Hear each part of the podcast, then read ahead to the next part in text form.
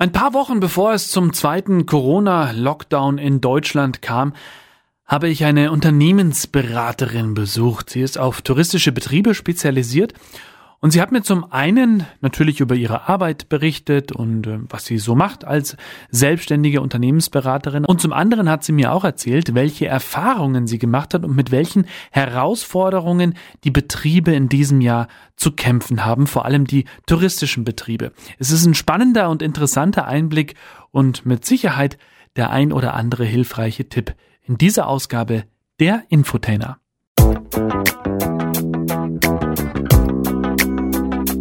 Stories, Menschen, Hintergründe. Unterwegs mit Thorsten Joost.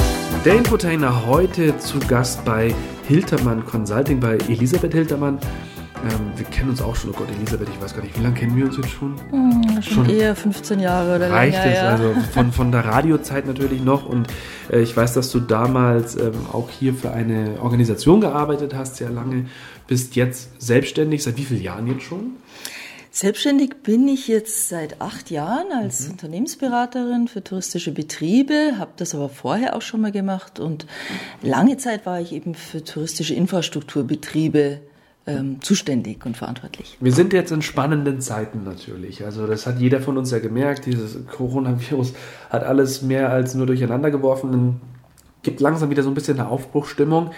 Trotzdem, gerade für touristische Betriebe, ich weiß nicht, die sind immer noch in so einer Phase, wo sie nicht genau wissen, wo es jetzt hingeht, oder? Was hast du für ein Gefühl?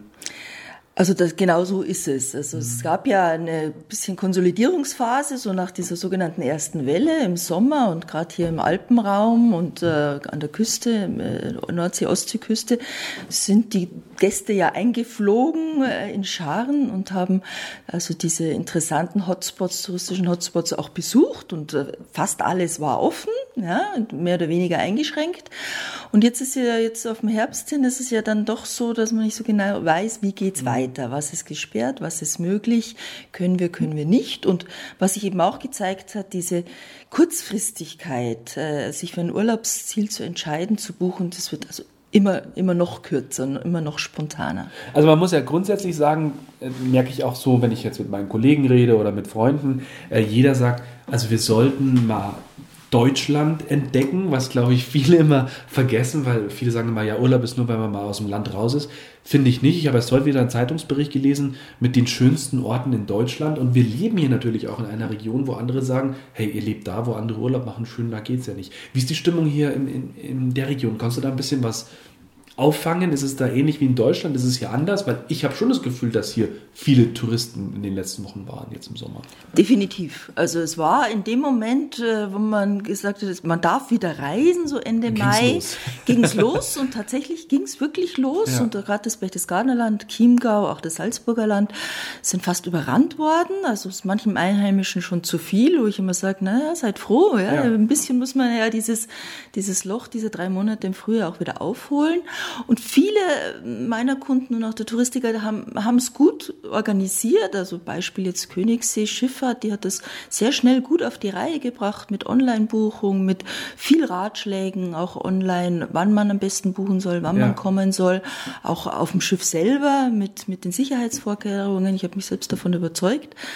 Und also einige haben es wirklich gut geschafft und es gut bewältigt. Die sind es auch gewohnt, weil die haben öfter schon mal so äh, viele Gäste auf einmal gehabt. Und äh, gerade heute mit Menschen gesprochen, die waren gestern am Königssee und gesagt, ist gut gelaufen, aber wir waren ja. froh um den Tipp, frühzeitig dort zu sein. Ja.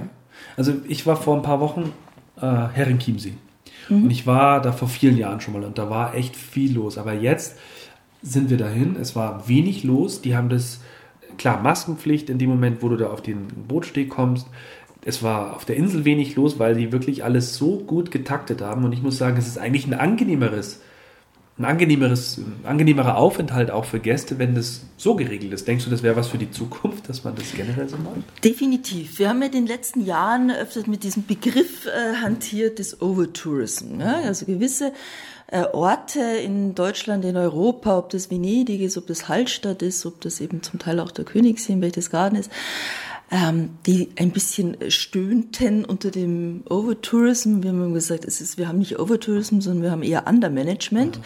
Und Corona gibt auch, hat auch diese Chance gegeben, über Besucherführung, Besuchersteuerung, auch Lenkung eben der, der Gäste, äh, verstärkt darüber nachzudenken, aus der Not heraus. Und ich denke, wir haben viel gelernt die letzten Monate. Die touristischen Betriebe haben gelernt, mit mehr Gästen gut umzugehen, sie wirklich anzuleiten, besser zu informieren, ihnen einfach gut Tipps zu geben und vor Ort einfach mit Abstandsregeln und so weiter gut ja. zu hantieren.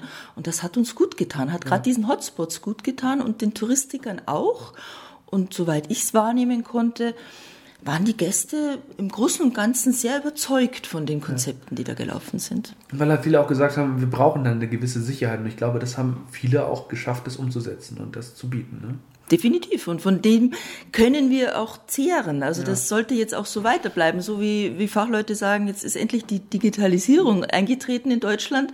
So haben wir uns jetzt auch diesem bei den Fachleuten schon länger äh, geisternden Be Begriff der Besucherlenkung, Gästeführung, äh, haben wir uns auch dem mehr genähert und ja. da nicht nur gute Erfahrungen gesammelt, äh, sondern äh, auch wirklich gute Konzepte schon umgesetzt. Du hast gerade im Zusammenhang mit dem Wort ähm, Overtourism, Undermanagement gesagt, oder? Ja, genau. Es gibt ja auch einige Betriebe, die das vielleicht noch nicht so geschafft haben. Was kannst du denn denen empfehlen? Was sollten die denn machen? Ja, was meine ich mit Undermanagement oder was sind so die Chancen? Das ist äh, das erste ist immer seine Gäste kennenzulernen, auch zu fragen, was was ihre Bedürfnisse sind, was ihnen wichtig ist. Dann das zweite Thema ganz groß, wir wir sind alle immer noch schwach in der Kommunikation, also in dieser schnellen Kommunikation, dass wir Online-Medien nutzen, dass wir Apps nutzen, PVRs, Augmented Reality etc. viel mehr noch einsetzen, um Gäste zu informieren. Und gerade bei touristischen Infrastrukturbetrieben, ob das jetzt ein Bergwerk, ein Museum, eine Erlebniswelt ist, kann man ja vorab gerade online nicht nur das Online-Buchen, äh, professionalisieren, sondern auch was erwartet den Gast, ja, und wirklich zeigen, äh, was passiert da. Und nicht nur sagen, na ja, die sollen mal kommen, dann sehen sie schon, was passiert.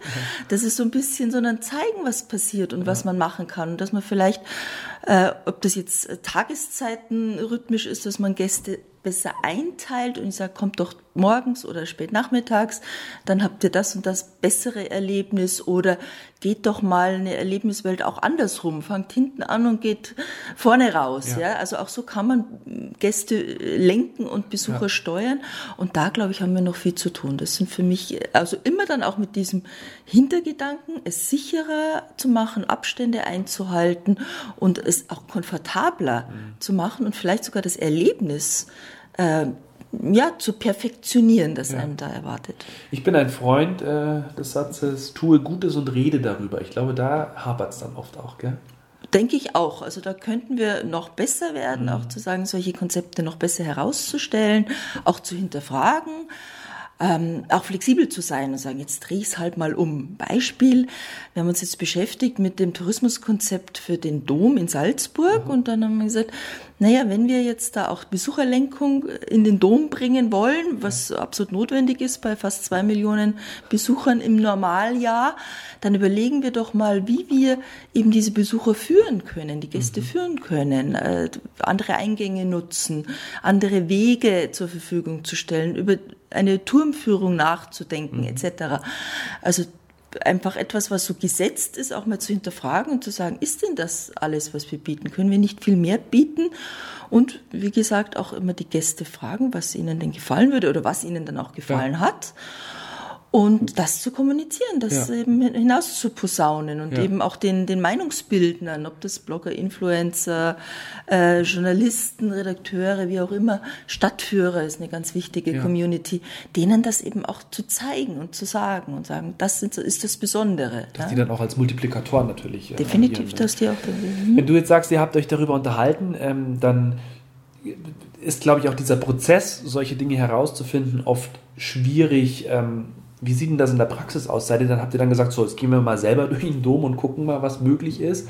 Oder kam von einem die Idee oder wie, muss man einfach mal, ich glaube, man muss diese Scheuklappen Klappen mal absetzen, oder? Gut ist dann immer so diese Betriebsblindheit zu überwinden. Mhm. Das ist, sagt, das ist die, eine der beiden Daseinsberechtigungen von Beratern, dass ja. sie halt also völlig frei reingehen in einen Betrieb oder in ein Unternehmen und man mit ganz anderen Augen durchgehen, aber sich zusätzlich eben auch so unterschiedliche Peergruppen zu holen und zu sagen, okay, wie sehen Jugendliche oder Kinder Aha. etwas, ja? ja, oder eben besagte Stadtführer oder Menschen, die mit dem Produkt, mit dieser Einrichtung bisher gar nichts zu tun hatten. Ja? In, bei Stiegel haben wir mal die Nicht-Biertrinker geholt und gesagt, was ist denn für Nicht-Biertrinker in einer Brauwelt interessant? Ja. ja. Was könnte die interessieren? Ja. die überhaupt keine Affinität eben zu diesem Getränk haben. Und auch für die kann eine Bierwelt oder eine Brauwelt sehr spannend sein.